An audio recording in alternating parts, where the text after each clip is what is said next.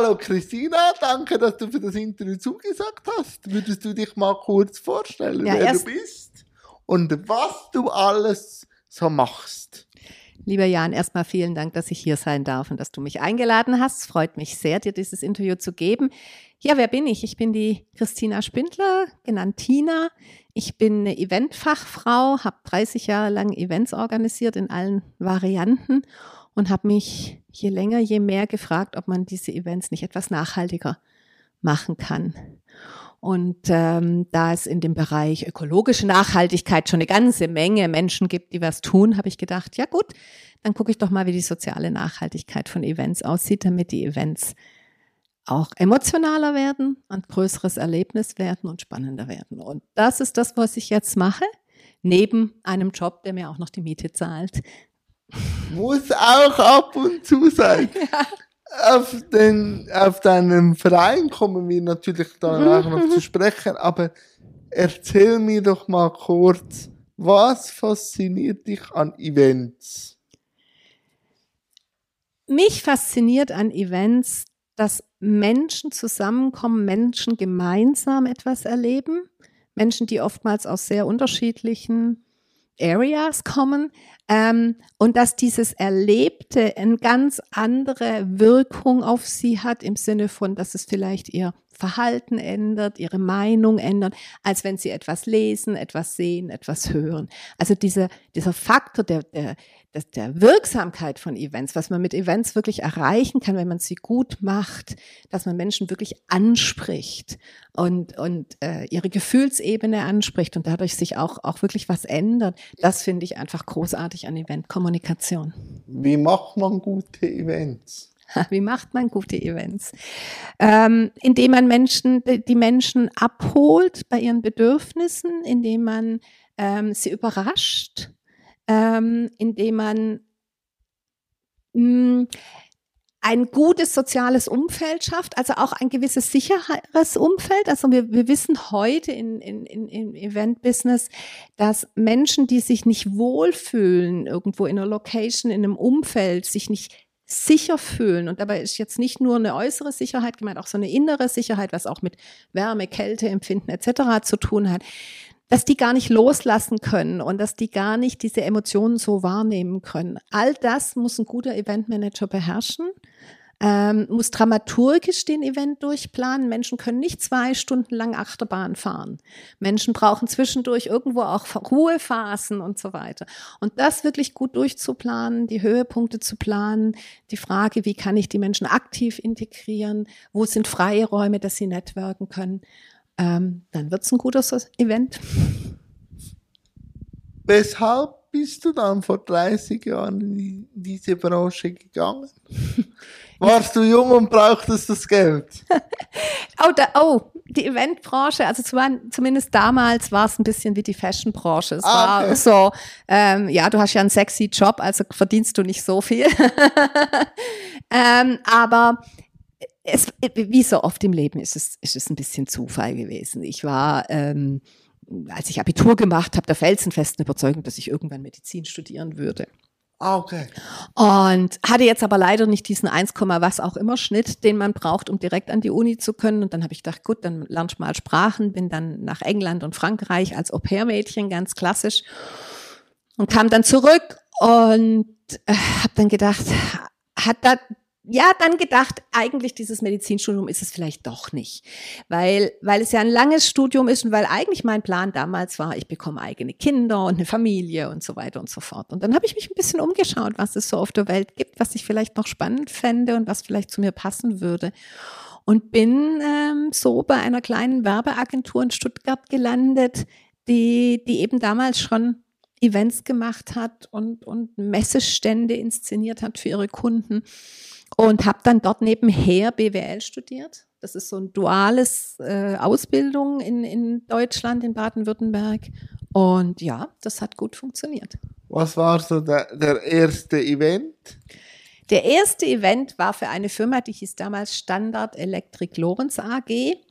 Ähm, heute heißt sie Alcatel oder gehört zur Alcatel-Gruppe, die gibt's nicht mehr. Ähm, und es war auf anlässlich der CeBIT, der großen Computermesse in Hannover. Da haben wir den Messestand für sie gemacht und wir haben einen Abendevent für sie gemacht in einem Zelt gegenüber. Und den haben wir so als ja, klassischen Jahrmarkt organisiert. Und da gab es unter anderem eine Wahrsagerin. Und zu der bin ich dann auch gegangen. Und die hat mir dann mehr oder weniger beschädigt, dass ich an der richtigen Stelle bin. Weil sie du angestellt hast. Nein, die hatte eigentlich mit mir gar nichts zu tun. Da war ich ja noch, noch ganz jung in der Branche. Da durfte ich so ein bisschen im Hintergrund mitarbeiten, aber da durfte ich nicht die Künstler ah, auswählen okay. und so. Aber so, wo du den ersten Event als Kopf äh, organisieren musstest, was war das für ein Event? Das war ehrlich gesagt ein, ein Messestand. Ah. Das war für die Deutsche Telekom oh. auf der Telekom Genf ein Messestand über drei Stockwerke und 10.000 Quadratmeter. Und Heftig. es wäre fast schief gegangen. Wir hatten einen wunderbaren Chef, einen Chef, der an uns Jungen geglaubt hat, damals bei der dortigen Agentur und der uns auch so ein bisschen ins kalte Wasser geworfen hat. Das war natürlich schon nach meinem Studium und wo ich schon ein bisschen. Ja, nein, schon klar. Und der uns aber, der hat drei junge Leute eingestellt, die alle gerade so ihr Studium abgeschlossen hatten und so ein bisschen in die Richtung irgendwie was gemacht hatten und hat allen, hat uns dreien mehr oder weniger den gesamten Eventetat der Deutschen Telekom anvertraut. Und klar, er im Hintergrund als graue Eminenz, der natürlich schon geguckt hat, aber er war sehr mutig und ich bin natürlich schon ins Schleudern gekommen mit, mit, mit Showbühne und die ganzen Exponate ins Licht, rechte Licht drücken und den ganzen Stand durchplanen und was weiß ich was. Das war natürlich schon recht viel. Und ähm, bei all dem habe ich die ganzen Grafiktafeln, also so das Klassische, wo, wo an jedem Exponat dran steht, was es eigentlich ist und was es kann. Das habe ich zwar eingesammelt bei den Telekom-Fachleuten und habe das schön bei mir abgelegt neben meinem Schreibtisch, so nach dem Motto, ja, die muss ich dann auch irgendwann mal noch herstellen lassen, aber habe viel zu lange gewartet und es wäre fast schief gegangen, wenn mein Chef dann nicht noch ähm, zwei Nächte und ein Wochenende dran gehängt hätte und ähm, alles in Bewegung gesetzt hätte, dass diese Grafiktafeln noch fertig werden. Wie geht man mit seinem Gefühl um? Wo man dann so merkt, jetzt könnte es in die Hose gehen. Ich gehe da mit so einem Gefühl um. Es war natürlich ein Drama. Also ich war, ich war schon sehr geschockt und, und, und, und, und, und, und als mir bewusst wurde, äh, erst habe ich es gar nicht so verstanden, aber als mir bewusst wurde, ja, das ist eigentlich fast nicht mehr zu machen. Wir reden ja nicht, haben ja nicht von fünf Grafiktafeln geredet, sondern von 120 oder sowas auf so einem großen Messestand, ja. Ähm, aber das war eben die große Stärke von dem leider schon verstorbenen Herrn Ohnewald, dass er sich einfach hintereingestellt hat und gesagt hat, und wir machen das.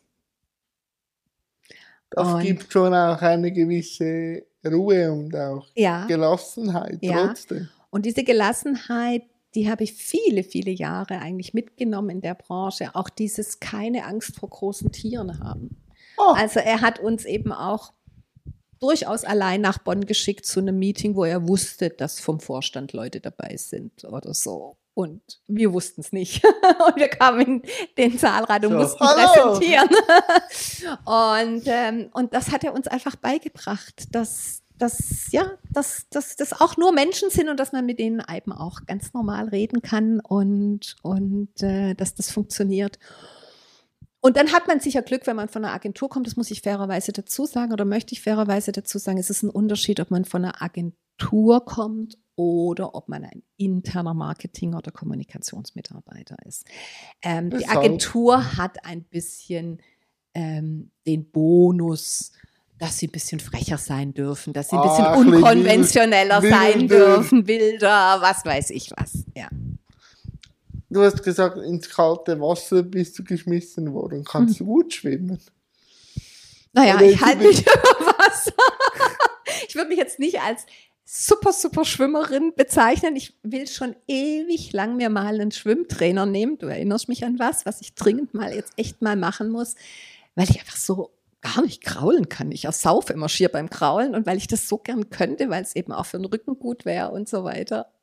Aber jetzt so auf die Events, brauchst du auch manchmal ein bisschen so das Nichtwissen und sich reingeben oder bist du eher jetzt so durch die Jahre strukturierter geworden?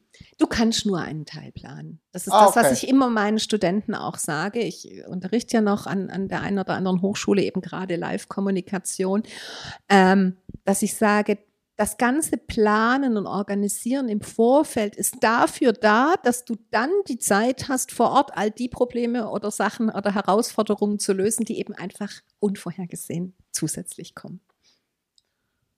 Kommunikation hat sich diese Leidenschaft so mit dem entwickelt, Events zu planen? Oder wann kam die Leidenschaft für die Kommunikation?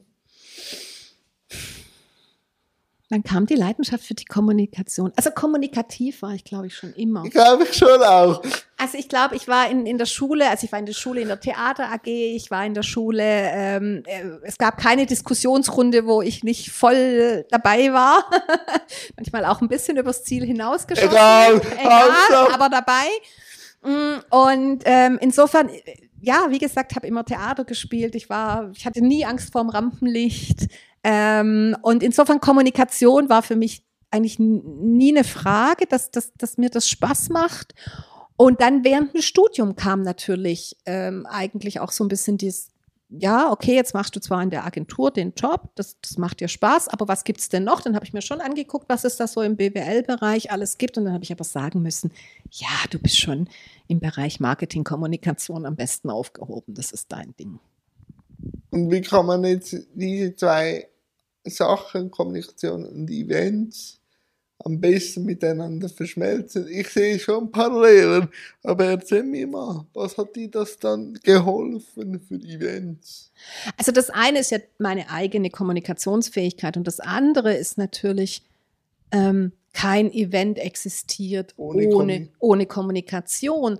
Ähm, und zwar fängt die viel, viel früher an. Also wenn, wenn wir jetzt nach außen gehen an die, an die Zielgruppe, dann reden wir von der ganzen Präkommunikation, die ganzen Einladungen, Save the Date, Werbung vielleicht in der Öffentlichkeit, Radiowerbung etc., bis hin natürlich zu einer guten Nachkommunikation. Und nur das macht eigentlich den Event vollkommen. Aber ich habe ja auch das ganze Team um mich rum, mit dem ich, mit dem ich kommuniziere. Ähm, es ist ja nicht so, dass ein Event einer allein macht, also vor allem nicht bei den großen Events. Ja. Das sind ja riesige Teams. Das sind interne Teams in der Agentur, dann kommt vom Kunden ein Team dazu und dann sind es ja Fachleute, also die Technikfirmen, die Mediafirmen, die Künstler etc., die ja alle zusammen irgendwo sind und die du ein bisschen steuern musst, aber mit denen du ja vor allem ganz viel reden musst und auch, auch dann, ah, jetzt hat der das gesagt, ah, jetzt hatten wir eigentlich geplant, das so zu machen, aber jetzt, das ist eigentlich auch eine gute Idee, jetzt muss ich jetzt mal mit dem anderen diskutieren und so weiter und so fort. Und da ist es schon wichtig, dass man gut kommunizieren kann und, und gern kommuniziert auch. In diesen 30 Jahren, wie hat sich deine Branche entwickelt? Also ich denke gerade das Thema, was ich gerade erwähnt ja. habe mit der Prä- und Postkommunikation, oh, das, das war früher Vor- und Nachbereitung. Die, Na die Vor- und Nachbereitung, also dieses Ganze, dass man wirklich guckt, man spricht ja heute oft von Event Campaigning, ja, also dass ein Event eben nicht ein Event ist, singulär irgendwo, sondern dass der Event eingebunden ist in die ganze in Kommunikation, Struktur, in eine Struktur und Kommunikationsmaßnahme. Das hat sich sehr verändert. Das war früher nicht der Fall und Deswegen waren Events auch oft sehr teuer im Verhältnis zu dem, was sie erreicht haben, weil man einfach das Potenzial gar nicht abgeschöpft hat, was, was, sie, was sie haben als Kommunikationsmittel. Und das andere ist, ähm, dass natürlich jetzt in jüngster Zeit insbesondere ähm, das Thema digitale Events, digitale Kommunikation natürlich sehr stark reinspielt ähm, und, und die Frage auch von Mischformen kann ein Teil des Hybride. Hybride Events, genau, kann ein Teil des Publikums live da sein, kann ein Teil, Teil sich zuschalten. Was muss man dann bedenken, dramaturgisch, dass es für beide funktioniert, ja, und wie kann man das machen? Das sind schon Sachen, die sich, die sich sehr verändert haben. Ähm, Ist das auch die Zukunft, meinst du? Ich denke für einen Teil der Events ja. Ich glaube nicht für alle. Ich denke, es wird, sieht man ja auch jetzt, wo, wo, wo, das Corona sich etwas entspannt hat. Es gibt doch eine, eine Menge Events, die so schnell wie möglich wieder zurück zu live gegangen sind. Ähm, aber es gibt sicher einen Teil der Events, zum Beispiel wenn ich Zielgruppen habe, die ich anspreche, die an vielen Orten verteilt sind und es jedes Mal eigentlich in der Vergangenheit ein großes Thema war, ähm, die an einem Ort zusammenzubringen, weil es riesen Reisezeiten und Aufwand war und so weiter. Dann bietet sich vielleicht sowas an.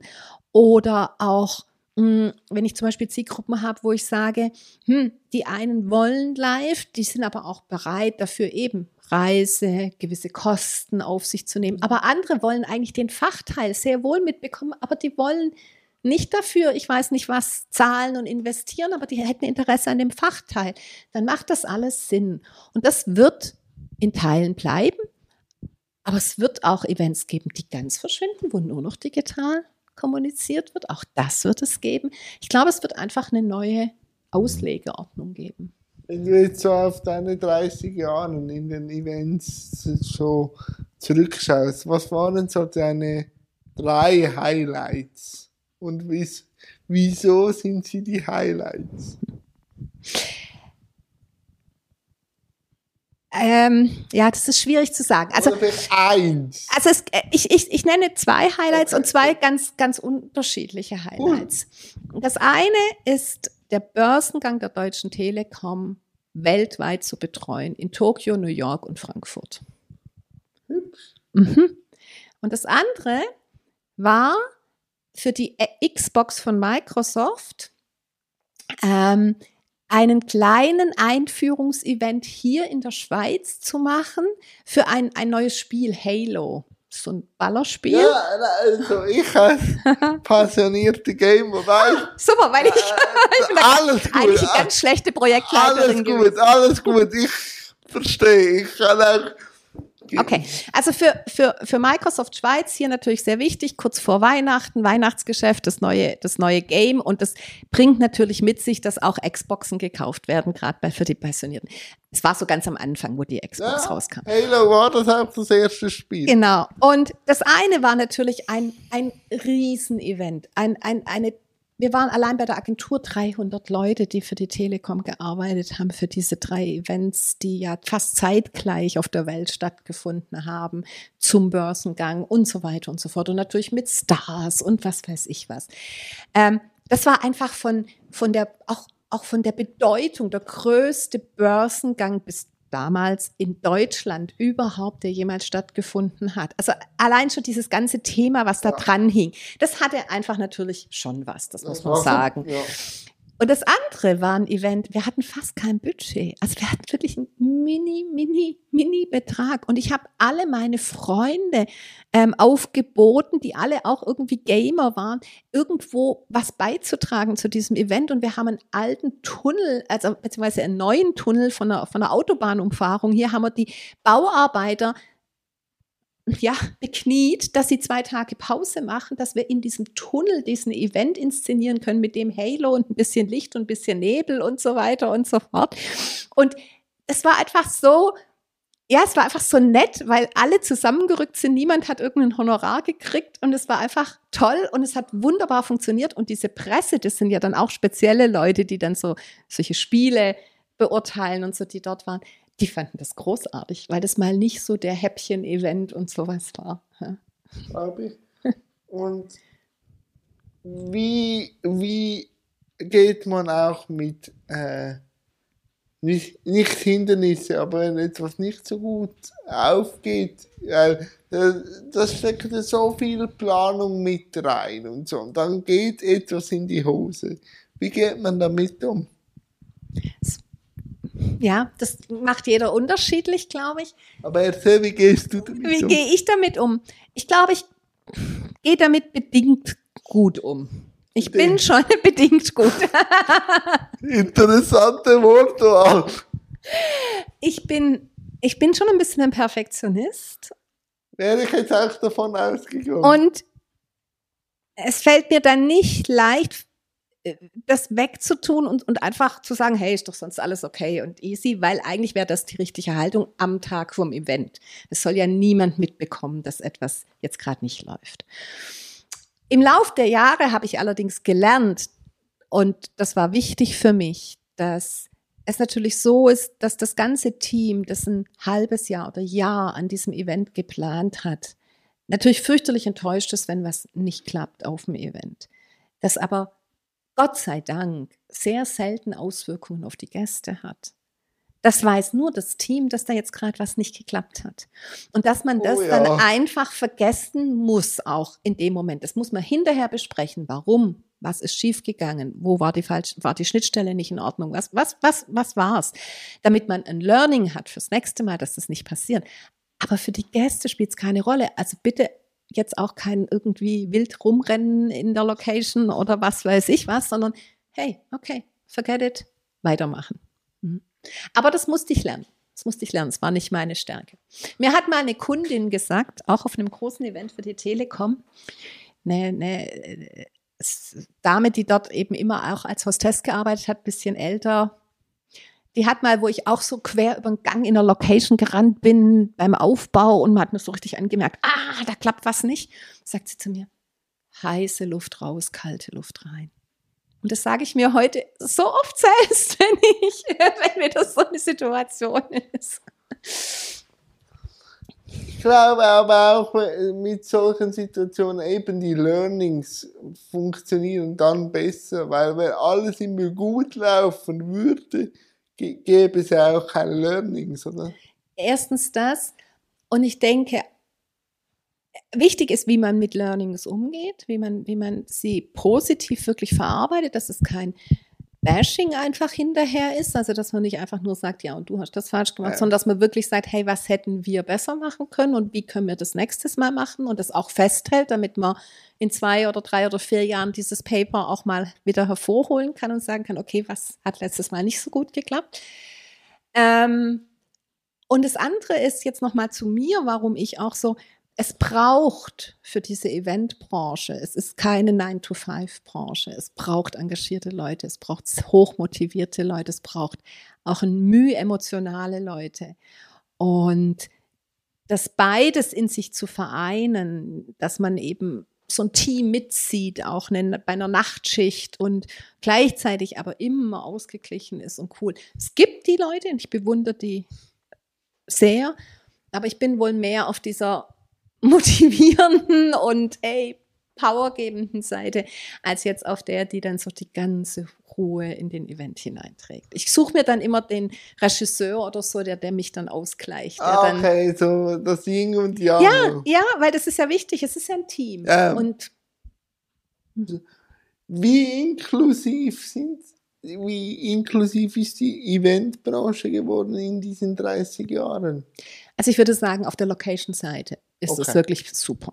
Okay. Also vor allem die großen Kongresszentren, die großen Messeorte, äh, die, die, die Veranstaltungshallen und so weiter, würde ich doch sagen, dass fast alle, selbst wenn sie alt sind, irgendwie durch Anbauten mit Aufzügen und so weiter und so fort Möglichkeiten heute haben und schaffen für, für Inklusion, für Gäste, die den Event besuchen. In der Hinsicht hat wirklich vieles sehr gut funktioniert oder, oder sich verbessert. Ähm, was jetzt das Thema angeht, Inklusion auf der Seite derjenigen, die den Event machen, ja, das weißt du selbst. Ja, aber erzähl mir. So schwenken wir ja dann ins Hauptthema, Thema ein. Ins Hauptthema rein. Aber erzähl ähm, mir mal, weil ich würde noch sagen. Warte, weil der Ursprung ist ja wahrscheinlich irgendwie aus dem Status quo wie her. Jetzt ist, dass du dann gedacht hast, da könnte ich was ändern, oder? Genau. Das ist der, genau, das ist der Ursprung. Ähm, ja, also es ist effektiv so, dass im, wie gesagt, Locations, denke ich, ist sehr inklusiv. Anreise, Abreise, je nach Land, besser oder weniger gut. Darf ich da noch eine kleine, man spricht ja immer von der Barrierefreiheit. Mhm. Und ich sehe das selber, dass Events Locations meistens barrierefrei sind. Wieso schafft es die Eventbranche so barrierefrei Technik, also auf der Inhaltsebene zu sein und die Barrierefreiheit in der Gesellschaft nicht? Oh. Ja, es ist mir einfach aufgefallen. Also ich weiß gar nicht, ob ich die, diese Frage so beantworten Ja, kann, aber aber es ist sicherlich, es ist natürlich sicherlich so, fairerweise muss man sagen, es ging der Eventbranche, der Messebranche lange Zeit sehr, Okay. sehr gut. Es war auch das nötige Kleingeld da, das nun mal halt gebraucht wird, um gerade ältere Hallen, ältere Locations abzureißen oder zumindest so umzubauen, dass man sie barrierefrei machen kann. Und das ist dann halt pro Location auch immer irgendwo ein, eine Geschäftsleitung, ein Inhaber, ein wie auch immer, ja, äh, Konsortium. Ich denke, es ist schon nochmal was anderes, wenn ich eine ganze Gesellschaft mit allen Ja, ja. kleinen Bahnhöfen, mit allen äh, komplett barrierefrei machen soll, ähm, ist das schon mal eine andere Aufgabe auch. Ja, aber das mit dem Geld ist schon sehr einleuchtend. Und halt, weil Messe hat ja immer auch etwas noch Kulturelles den Anstrich hat, oder? Genau, genau. Ähm, und klar, viele große Messen hier, auch in der Schweiz oder in Deutschland, ähm, früher eine Uhr- und Schmuckmesse in Basel oder, oder eben diese CeBIT in Deutschland und so, um nur mal zwei zu nennen, oder eine IAA, ähm, sind natürlich Messen, wo auch unheimlich viel amerikanische Gäste kommen. Und die Amerikaner sind uns da wirklich ein ganzes Stück voraus, was, was Ja. den Anspruch an Barrierefreiheit Auch die Haltung, oder? und die Haltung vor allem natürlich angeht. Und das ist ja vor allem eine Frage der Haltung. Da kommen wir sicher noch drauf. Ähm, und, und da kam natürlich auch Druck, ja, von, von diesen Kunden, von diesen Besuchern. Und es waren ja nicht nur zwei oder drei. Bei einer CeBIT waren das wahrscheinlich 10.000 oder 20.000 Amerikaner, die eine CeBIT besucht haben. Ja. Was auch, glaube ich, noch reinspielt, ist, Messhallen sind immer sehr groß. Mhm. Und wenn wenn etwas groß ist, kann man auch mehr Barrierefreiheit gewährleisten, weil der Platz da ist, oder? Genau, genau. Aber jetzt eben zum Ursprung meiner Frage. Inklusivität in der Messebranche, wenn man jetzt mal das Bauliche herausnimmt. Mhm. Was ist dir da aufgefallen, um dann zu deiner Idee zu kommen? Also ich denke im, im, im klassischen Event-Personal, das so eher im Hintergrund von einem Event arbeitet oder auch so ein Event organisiert oder, oder eben auch, auch überhaupt erlebbar für die Gäste macht, ach, hat Inklusion bis dato keine große Rolle gespielt. Fair, muss man wirklich sagen, leider. Ähm, Im Bereich Künstler, Ausnahmeerscheinungen, das, das weißt du auch. Da gibt's natürlich so ein paar Ausnahmekünstler, die durchaus gewisse Behinderungen haben. Die, werd, die gab's natürlich immer, aber das hat nie abgestrahlt auf, Auf auf, den die auf, Event. ja auf den das hat, strahlt auf den Event vielleicht ab das findet vielleicht der eine oder andere Gast sagt wow und Ja, schon, So, aber es strahlt- Machart. es strahlt einfach nicht auf, auf, das, auf, den an, auf die anderen Arbeitsplätze auf dem Event Ja. oder in diesem Eventumfeld und auf das Gesamtthema nicht ab. Wieso? Ja, wieso? Vielleicht, weil es auch in der Gesellschaft noch nicht so, wir einfach noch nicht so weit waren. Ich weiß es nicht. Ich, ich kann es ich kann's nicht sagen. Ich meine, wir haben hier in der Schweiz 2014 schon die UN-BAK unterschrieben, die Behindertenrechtskonvention. Aber ehrlich, ich habe das Gefühl, dass erst seit, seit Corona, obwohl es ja eigentlich wahrscheinlich nichts mit Corona zu tun hat, aber ich habe so das Gefühl, die letzten zwei, drei Jahre fängt wirklich was an, sich richtig zu entwickeln. Ja, also ich sehe da verschiedene Punkte natürlich. Mhm. Ähm, zum ersten gibt es eine große Anzahl von Selbstvertreterinnen, die, die wollen. Mhm. Die setzen sich auch mit, ein, also mit der Gesellschaft auseinander und stellen auch die Gesellschaft ein bisschen in Frage und wollen auch ihren Beitrag leisten. Und dann glaube ich, das ist sicher der Hauptgrund und dass das unten äh, so mitschwingt, ist, es ist so 20 Jahre her seit der integrative Schulansatz anfängt zu greifen. So. Und ich glaube, die erste Tranche, Mhm. die so rauskommt, auch, die sagt, wir haben jetzt die Schule so mit Sek oder Gymi oder so äh, durchschritten und die Wirtschaft ist aber noch nicht bereit.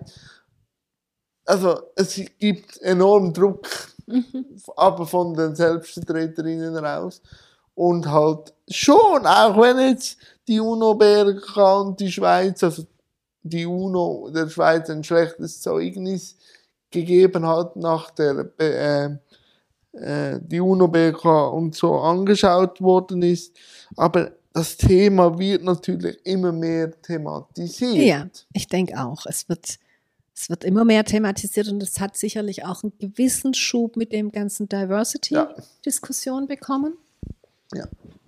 Ähm, weil, weil es natürlich mitspielt, aber ich, ich finde immer, man muss sehr aufpassen, dass, dass, dass, man's, dass, man, dass man trotz allem sagt, es ist nochmal was anderes, weil ich im Moment auch sehe, dass es doch den einen oder anderen Großkonzern gibt, der sich ja Diversität und alles auf die Flaggen schreibt, Ja, aber natürlich Ja wie das Greenwashing. Mhm. Natürlich bisschen. Jetzt meint mit äh, Mitarbeiterinnen wäre es getan, ja, so ein bisschen. Und, ähm, und das ist natürlich schön, weil, weil dazu muss ich mir keine Gedanken machen, wie mein Alltag abläuft, wie ich Teams vielleicht anders zusammensetze oder was weiß ich, ist natürlich sehr bequem. Ähm, also da ist schon, muss man auch aufpassen, dass, dass, dass, dass dann nicht die Inklusion untergeht Ja, dabei oder, oder, äh, sondern dass sie, dass, dass das vom Vorwand genommen Ja. wird, auch ein bisschen Mhm. als So. Schild. Oder? Aber du hattest mich gefragt, warum das bei Events vielleicht nicht so bisher gelebt wurde. Ich glaube, Events haben einen, ein Thema, das darf man sicher nicht ganz vergessen, ähm, im, im Bereich Aufbau, Abbau, Organisation, Proben etc. Es ist immer unter Zeitdruck. Es ist es ist Nacht, es ist äh, Wochenende, es ist was weiß ich.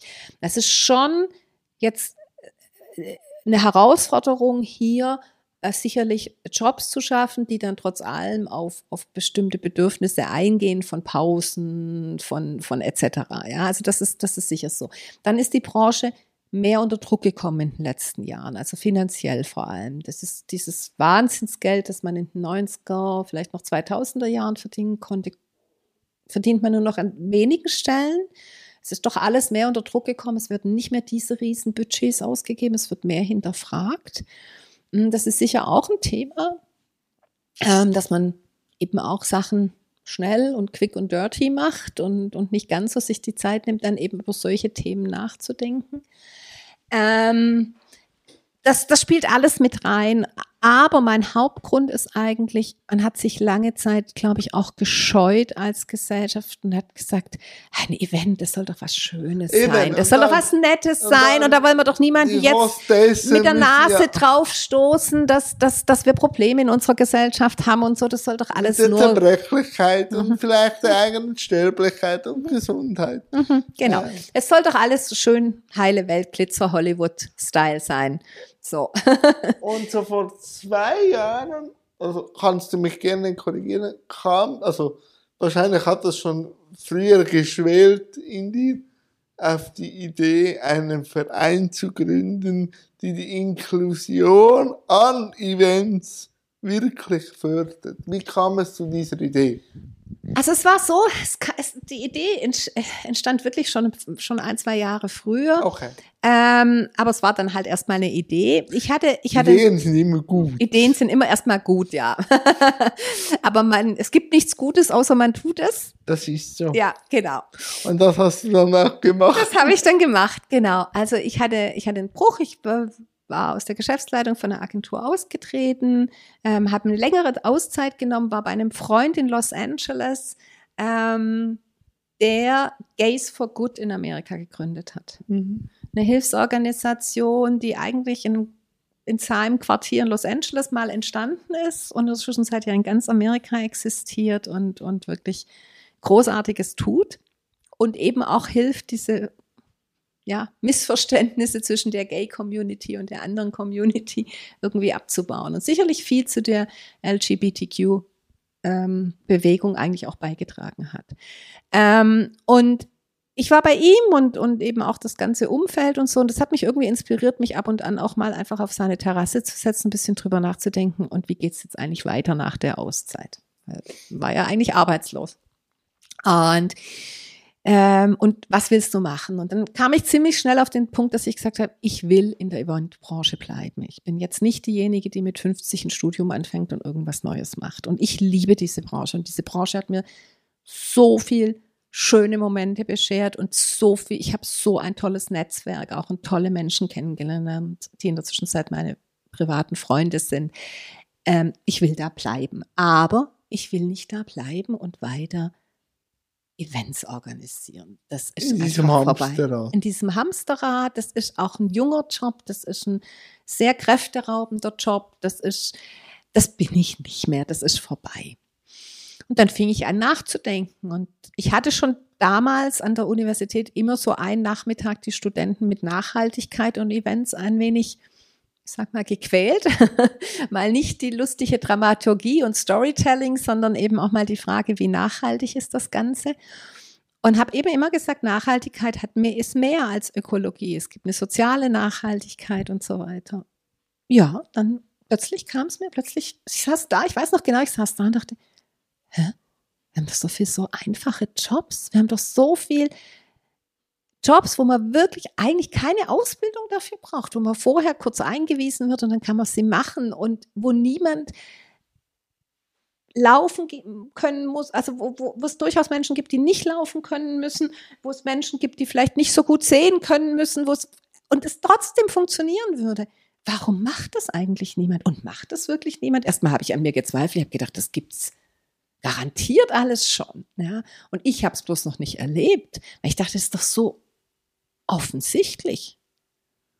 Und dann habe ich rumrecherchiert und ich habe also niemand gefunden, der vielleicht natürlich einzelne Veranstalter, denen ja. das wichtig ist, die das für sich ja, auf ihrem Event Haltung, so. ja mal gemacht haben oder so, aber nicht jemand, der wirklich professionell sagt, wir kümmern uns darum, dass Menschen mit Behinderung zusammen mit einem Veranstalter die richtigen Punkte ausfindig machen, wo es passt und wo sie in einem Team inklusiv eben immer auch mit anderen eingebunden arbeiten können und damit einen ganz einfachen ersten Schritt auch mal so einen Schnuppermoment in die erste Arbeitswelt machen können.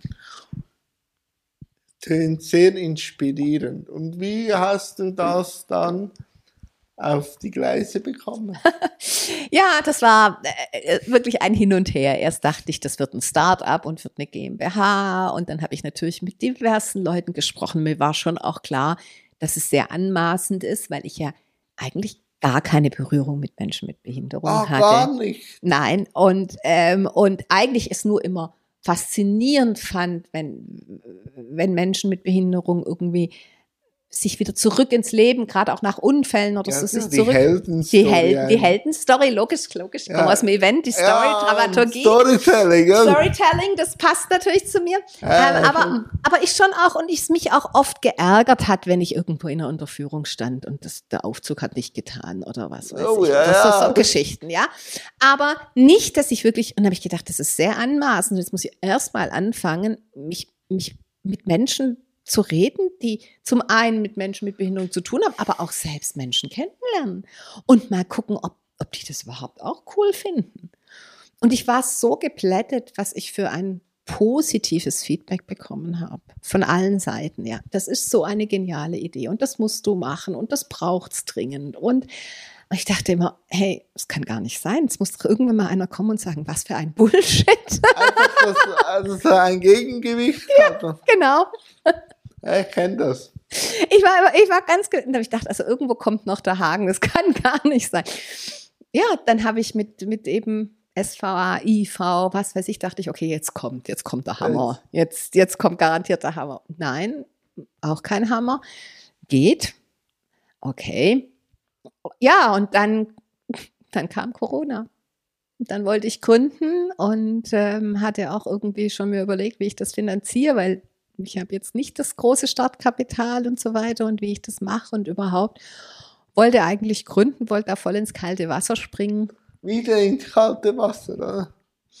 Hatte zufälligerweise zu dem Zeitpunkt einen Kunde, der gerade seine 50-Jahr-Feier von seinem Maschinenbauunternehmen in Deutschland gefeiert hat und der mich zur Seite genommen hat an dem Galaabend und gesagt hat, Frau Spindler, ich wünsche Ihnen alles Gute für die Gründung und Sie wissen, mein Vater hat die Firma auch erst mit 50 gegründet.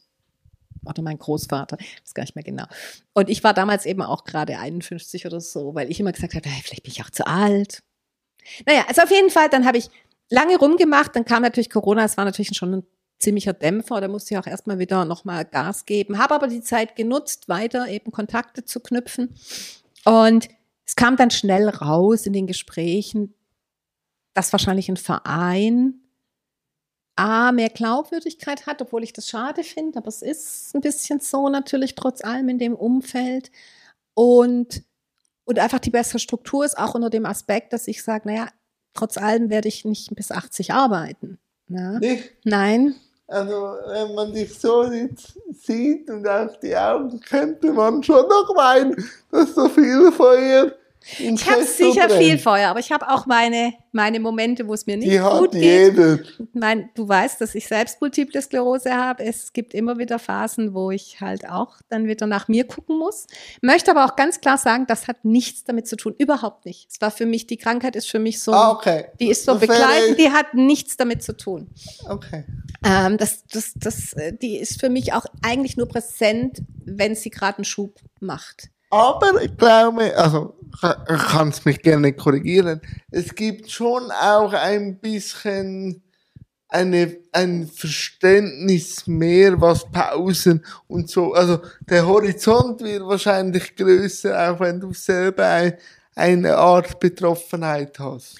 Logisch, ich weiß heute ähm, schon auch, dass, dass es einfach Momente gibt, wo du überfordert bist, wo es nicht geht und dass du, auch wenn man es dir vielleicht gar nicht so ansieht, einfach deine, dein, deinen Ausgleich brauchst, deine Ruhemomente brauchst. Und wie gemein eben das auch ist, dass es ja viele Menschen gibt, die, die in irgendeiner Form eine Behinderung Ja. haben, die man ihnen nicht ansieht in der Form, ja. Ja. Ähm, und die aber trotzdem echt zu kämpfen haben.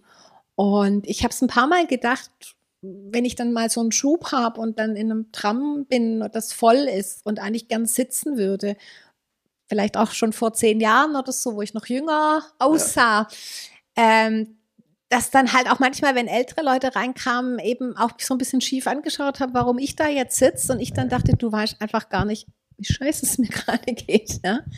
Äh, ja, das Verständnis ist wahrscheinlich schon mehr da.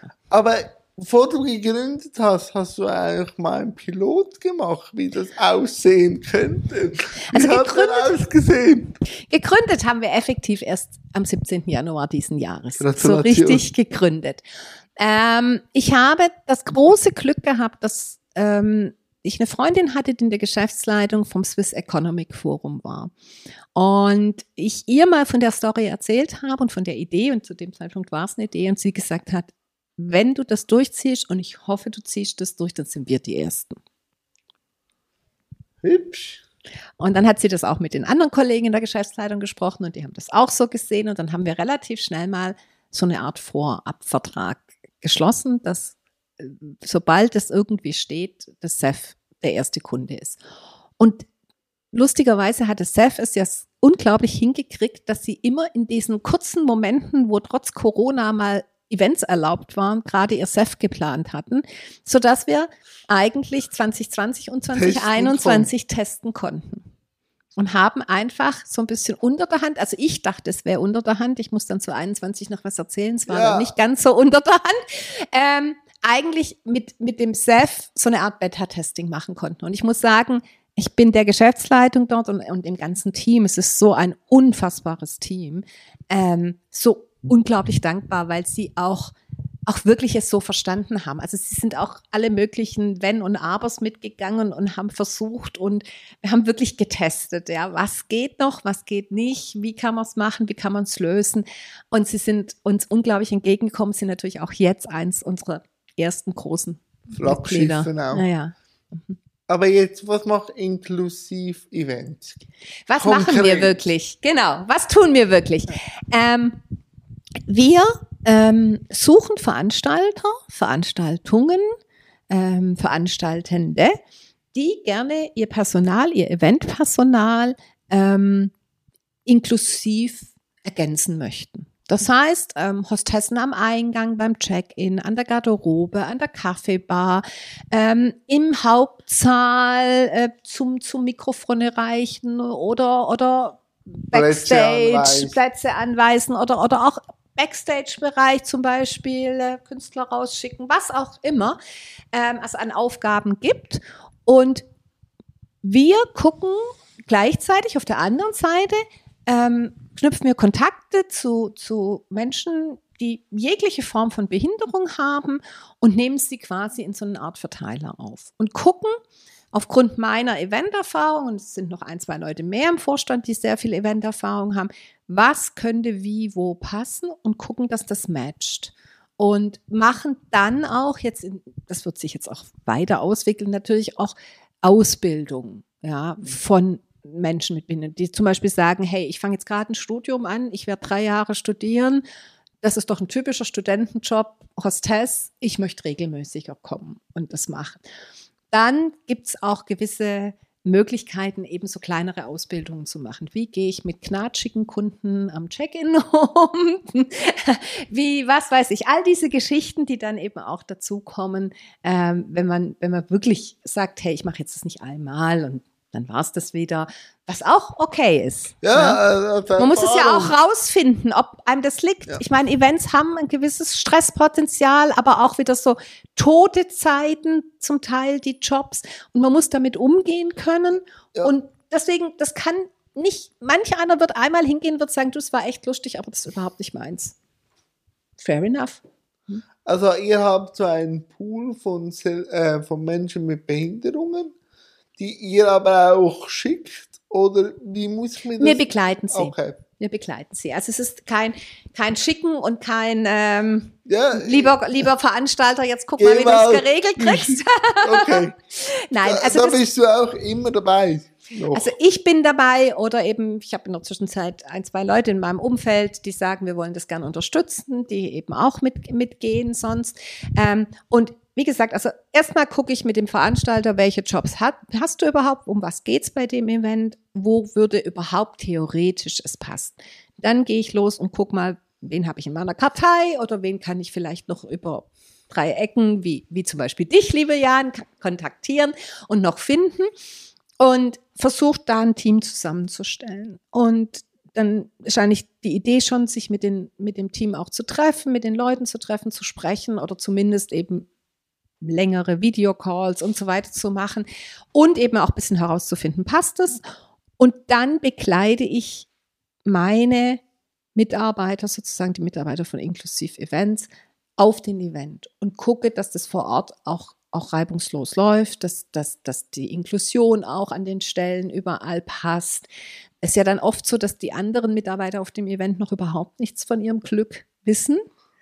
Und Was natürlich, aber auch manchmal gut ist, aber es hat Was ein gut ist? Potenzial. es hat Potenzial und es ist halt dann vor allem so, du hast ja dann recht wenig Zeit, Mhm. so Das am Morgen vorm Event und so und dann musst du schon gucken, dass, dass du sagst, hey, komm und das wird schon funktionieren und hm, und so und guck mal und sie hat da ihre Stärken, weil das ist mir eben auch immer ganz wichtig. Fokussiert bitte nicht auf die eine Schwäche, Sondern was, sondern fokussiert bitte auf das, was ihre Stärken sind. Ja, weil wir haben so viele Mitarbeiter, wo ich sage, die haben so unfassbare andere Stärken und die darf man nicht darauf drauf reduzieren, dass sie vielleicht schlechter sehen Speed. oder dass sie vielleicht nicht ähm, da im Rollstuhl sitzen. Ja, weißt, weil gerade dieses im Rollstuhl sitzen oder behindert sein bedeutet ja auch, dass man eine ganz tolle Gabe hat, Dinge aus einem anderen Blickwinkel anzuschauen. ja, rein schon physisch. Ja, physisch, jetzt wenn man im Rollstuhl sitzt, aber auch wenn man, wenn man sehbehindert ist, Ja. man, man riecht schneller was, man nimmt es anders wahr. Ähm, und das kann ja in so einem Team, wo man vielleicht schnell irgendeine Herausforderung lösen muss, ein wahnsinniges Asset sein, dass so eine andere Sichtweise plötzlich mit reinkommt. Und das ist mir auch ganz wichtig zu vermitteln. du hast vorher angetönt, zu 21 möchtest du mir eine Geschichte erzählen. Ja, also ich bin Feuer an, frei. ich bin an das Self, ich bin an das Self gegangen mit, mit, mit, mit meinem Team. Wir waren damals dann, dann doch schon acht Leute.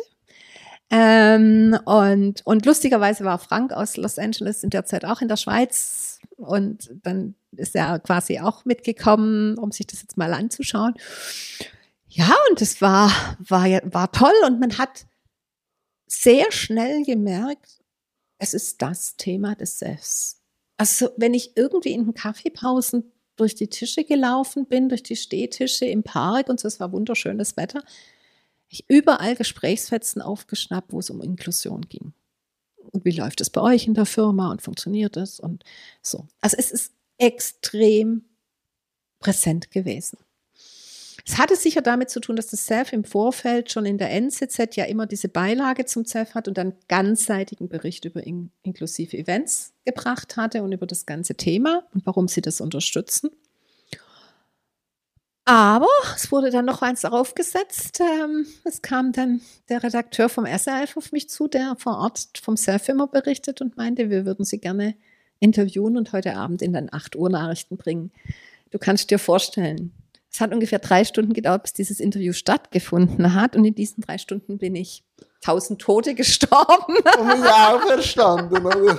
Ja, ich kenne das. Also 8 Uhr Nachrichten finde ich dann schon ziemlich, ja. Ziemlich sportlich. Spannend. Auch wenn es nur zehn Sekunden sind und du nicht weißt, was von diesen anderthalb Ja, also- Stunden sie ganz genau dann Es waren nicht rausnehmen. nur 10 Sekunden. Es waren Also, 20. Vom Interview, aber der Beitrag ging länger, glaube ich, Ja. zwei, drei Minuten. Ja. Naja, sie haben, sie haben grundsätzlich das Thema natürlich versucht abzudecken und haben dann eben mein Interview da. Aber es ist ja lustig, du, du bist, ich war sicher anderthalb Stunden mit denen auf dem Gelände unterwegs und wir Ja. haben immer wieder die Fragen aufgenommen. Und am Schluss, ja, kommt dann das und wo du dann denkst, ach, hätte ich jetzt das genommen? Ich weiß es nicht. Aber natürlich toll. Und es kam natürlich dann auch so, wie es kommen musste. Es haben dann diverse ähm, auch Stiftungen angerufen und sich gemeldet und gefragt, ob sie den Verein unterstützen können und so weiter und so fort. Und zu dem Zeitpunkt musste ich halt leider vertrösten, weil wir hatten wirklich noch nicht offiziell gegründet und, und alles gemacht. Aber ich habe immer Kontakt behalten und sie immer im Loop behalten und jetzt, ja. Jetzt geht es raus. Jetzt. Also, wie kann man sich als Mensch mit Behinderung bei dir melden, wenn man jetzt das Interview oder den Podcast hört? Wie kommt man zu dir als Selbstbetroffener? Einfach unter www.inclusive Events und ich muss dazu sagen, es schreibt sich mit C, also Englisch, und nur mit einem E in der Mitte. Inclusive Es wird alles Events. verlinkt. .ch schauen, da ist quasi, das ist eine ganz einfache Webpage, da wird alles erklärt, warum Ja. wir das machen, was die Vorteile es für jeden sind, der da mitmacht, ob es jetzt ein Mitarbeiter ist oder ein Veranstalter oder ein Partner, der uns unterstützt. Ähm, und es hat, ich glaube, zehnmal die Möglichkeit, nimm mit uns Kontakt auf, wo man anklicken kann und direkt aufs E-Mail kommt. Oder auch meine, sogar meine Telefonnummer ist mehrfach auf der Seite drin und man kann mich einfach anrufen, mit mir quatschen. Das ist mir das Liebste. Ja, ich kann das selber bestätigen. Das ist immer am effizientesten mit der Christina. Aber jetzt könnte man ja sagen, äh, wenn man das jetzt von so weiter außen sieht, jetzt könnte auch noch Imageplanung sein von den gewissen Firmen. Und ich weiß auch, dass es das Thema dich auch ein bisschen umtreibt. Du willst es ja nachhaltig machen. Wie förderst du jetzt auch die Nachhaltigkeit in deiner eigenen Reihen?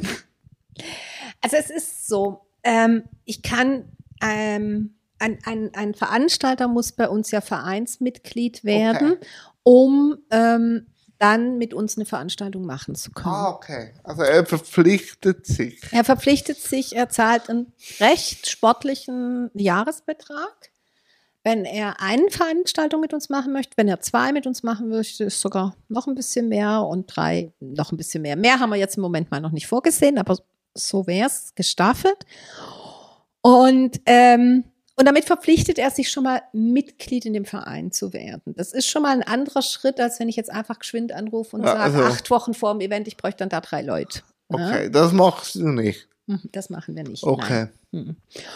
Und das nächste ist, dass wir in unseren Statuten und im Mitgliederreglement klar und deutlich stehen haben, dass wir finden, dass der Einsatz von inklusivem Personal und, und der kommunikative Aufbau dazu und auch das, das Team, die Teamentwicklung dazu ähm, eine Änderung eines Mindsets ist und, und eigentlich ein Change-Projekt in, in einem kleinen Umfang und dass das nicht mit einem Jahr getan ist und dass wir uns eigentlich wünschen als Vorstand, dass ein Mitglied mindestens drei Jahre mit uns zusammen diesen Weg geht.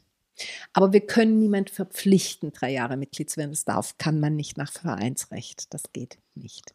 Wie reagieren die Veranstalter auf dieses Commitment oder diese Herangehensweise? Bis jetzt und ich muss sagen, wir stecken jetzt schon noch ein bisschen in den Kinderschuhen. Ja, natürlich. noch nicht Tausende angesprochen, aber, aber bis aber jetzt. so wie ich dich kenne, hast du ja schon eine Research betrieben. Bis jetzt haben wir ähm, eigentlich gutes Feedback. Also wie gesagt, das, das, das Swiss Economic Forum, das hat jetzt seinen Vertrag gewechselt in eine Mitgliedschaft und zwar in so eine genannte Double-Mitgliedschaft. Also die werden auch noch einen zweiten Event im Jahr mit uns machen. Ähm, und ähm, die UBS hat den Vertrag unterschrieben und auch, auch sonst, wenn ich mit Stiftungen und so rede, alle sagen, ja, das macht Sinn, weil es einfach auch bewusst macht, dass es was anderes ist, als ich buche geschwind eine Hostess. Ja, und das, das passt. Und wir gehen schon, weil ich komme auch aus diesem Business-Event-Umfeld. Ich komme nicht aus dem Rock'n'Roll oder so. Und wir gehen schon hauptsächlich natürlich in, in einem ersten Schritt, sage ich mal, an diese Kunden ran. Und da ist es sicherlich ein Thema, dass man, dass man sagt, es ist vielleicht auch nicht der Eventverantwortliche vom Event XY, sondern es ist vielleicht die Gesamtkommunikationsabteilung oder sogar eine HR-Abteilung oder, oder äh, ein Sustainable Verantwortlicher im Unternehmen oder so, den man anspricht. Und die sehen natürlich den, den Hintergrund und warum man das so macht.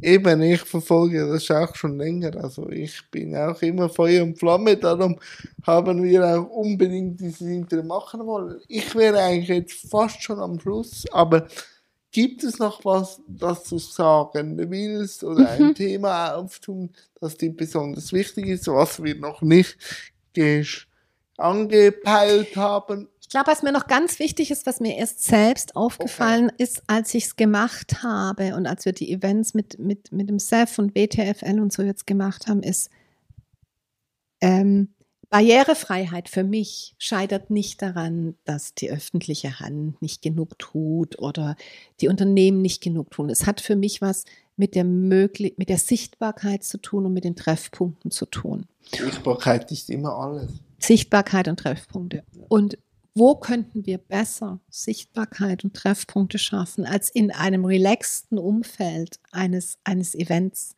Und mir war gar nicht bewusst, wie groß die Wirkung wirklich auf die Teilnehmer ist. Mir war klar, dass wir den einen oder anderen kurz ja, ja so aufrütteln so, und, und auch und, ein bisschen so, oh, ja, schön seid ihr da und so, aber. Aber das ist eben wie 2021 am SEF, wirklich sich über zwei Tage zu dem Thema des SEFs entwickelt hat.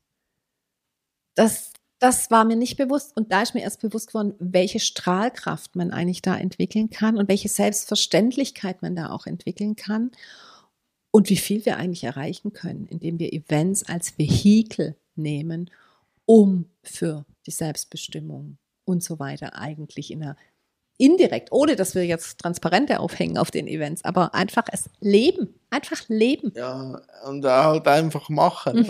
und, und, halt auch Reibungen aushalten. Weil ich kann mir schon vorstellen, dass nicht immer alles so aufgeht, wie man es sich plant. Oder? Das, das liegt ja in der Natur der Sache der Events, wie wir vorher ausführlich Eben. besprachen. Und das ist natürlich bei uns genau das Gleiche. Ja. Was ich noch kurz ansprechen möchte, wir haben eben gesagt, die Mitglieder sollten sich verpflichten, so also, aber für die Selbstbetroffenen, die verpflichten sich nicht. Nein. Ich kann, ich, ich. Einfach, dass das auch noch so. Ganz klar, also ganz klar. Die, die melden ihr Interesse an. es gibt natürlich einen Zeitpunkt X, Ja. wenn Sie, wenn Sie mal gesagt haben, du, ich würde eigentlich gern da jetzt Ja. bei dem SEF dieses Jahr mitmachen, gibt es einen Zeitpunkt Tage. X und das sind eigentlich vier Wochen, Okay. weil ab vier Wochen vorher würden, hätten Sie auch gemäß unseren Statuten Anspruch auf eine gewisse Entschädigung, wenn der Kunde den Event absagen würde. Ah, okay. Und da müssen Sie sich dann auch verpflichten und müssen was unterschreiben und sagen, okay, jetzt, jetzt bin ich wirklich dabei. Jetzt kommt nicht irgendwie, ach, jetzt habe ich aber im Studium gerade so viel zu tun und jetzt muss ich dann doch wieder absagen. Ja, klar, Krankheit äh, Ja, ist, ein. Thema, aber, aber, aber da, da ist dann wirklich ein bisschen ernst. Ja, also dann, Ja, also irgendwann dann auch. so. Und zu dem Zeitpunkt muss auch der Kunde und, und der muss auch eine Anzahlung leisten, eben auch so viel anzahlen, dass die, die Mitarbeiter, die sich verpflichtet haben, ein, eine gewisse Entschädigung bekommen würden, wenn der Kunde jetzt absagen würde, den Event. Und ähm, ansonsten verpflichten sie sich aber nicht. Okay. Ich, es ist eher so rum, dass ich sage, möchtest du, dass ich dich auf meiner Liste führe und dass ich dich grundsätzlich in einem Rundmail anschreibe, wenn wieder eine neue Anfrage rankommt. Und ich gehe davon aus, dass die Menschen sehr schnell merken, Ah, Events was? macht mir Spaß, macht mir keinen Spaß, will ich mal wieder dabei sein, will ich nicht dabei sein und sich dann halt melden und sagen, nee, du streich Oder mich. das oder dies. mhm. Ja. Genau. Doch, also eher äh, auf diese Seite richtig verstehen, spielerisch, also man verpflichtet sich dann schon, dass man, wenn man zusagt, dass man geht, aber es ist nicht so eine, ich habe mich auf x Jahre. Nein, ich habe auch einen Kollegen, der war jetzt auf den letzten zwei Sefs dabei und ein ganz, ganz lieber junger Mann. Ähm, und der hat jetzt auch erst gesagt gehabt, er würde wahnsinnig gern wieder auf Sef kommen. Und jetzt hat er mir vor zwei Wochen gesagt, und das ist jetzt noch lang genug hin, stell dir vor, ich habe über eine Arbeitsmaßnahme vom Arbeitsamt, was weiß ich, wo durfte ich wo Probe arbeiten und die wollen mich jetzt behalten.